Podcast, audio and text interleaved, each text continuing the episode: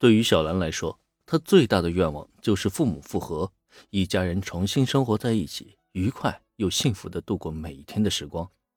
一直以来，她也都在朝这个方向努力着。可随着时间推移，小兰却渐渐发现自己距离成功好像越来越远了。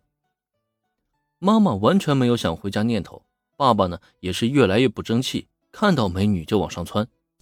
两个人都不努力，仅凭小兰的一腔热情，真的能将这个愿望达成吗？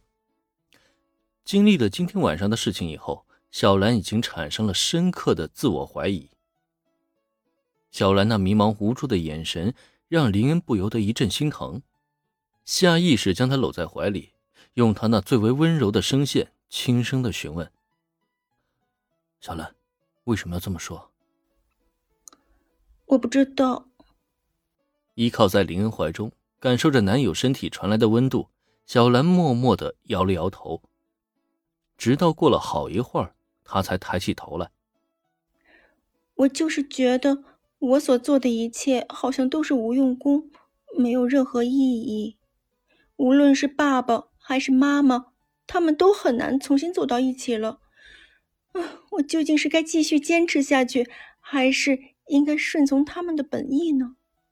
嗯，我我真不知道该怎么办了。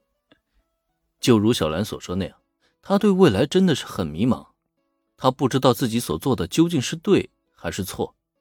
哪怕他认为是正确的，可至始至终呢，他的一切努力都没有得到父母的回应，这不禁让他产生了怀疑：自己想要的结果真的能如幻想中的那么皆大欢喜吗？小兰的问题让林恩略显迟疑。毛利小五郎和飞鹰里这对夫妻，他们之间是肯定有感情的，但遗憾的是，两人之间的性格却是极大的不合。彼此之间有太多的看不顺眼，哪怕强行让他们重归于好，相信用不了多久，矛盾就会再次爆发。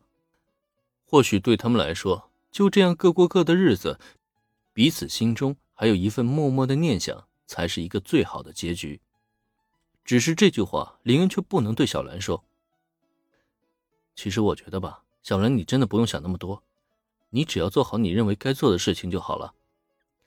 心中整理了一番措辞，林恩才终于开了口。在听到他的这番安慰之后，小兰的目光却不由得更加的迷茫了。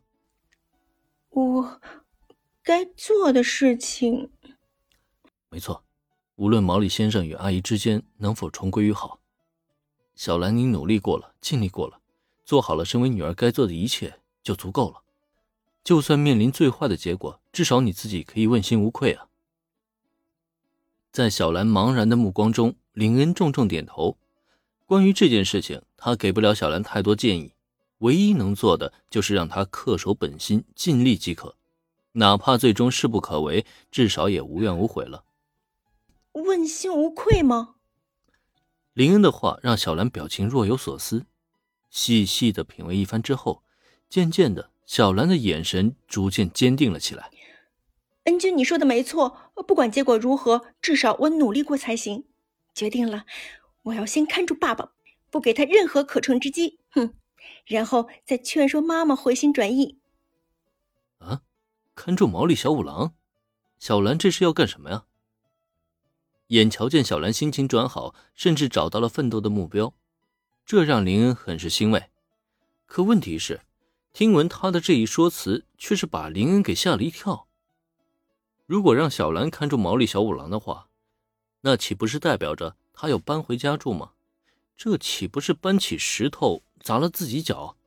不成，这绝对不成。嗯，你说的对，以毛利先生的性格呢，肯定要找个人把他看住才行。心中急得不行，表面上呢，林恩却还要顺着小兰的意思说话。还好，随着林恩的心思急转，很快他就想到了一个好主意。我觉得吧，咱们可以让柯南暗中监视毛利先生，让他成为咱们的眼睛。今后毛利先生但凡有什么一举一动，咱们都可以从柯南那里得知。无论是出了什么问题，咱们都能在第一时间内阻止他。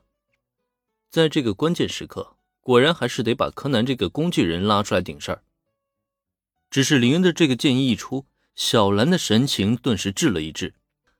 其实就在刚才，她还真的考虑了搬回家住这个选择。虽然很是不舍与林恩分开，但是短暂的分别是为了更好的重聚。只要解决了父母的问题，她才可以更加心无旁骛的和林恩在一起。可这时，林恩突然提起柯南，却让小兰陷入了迟疑。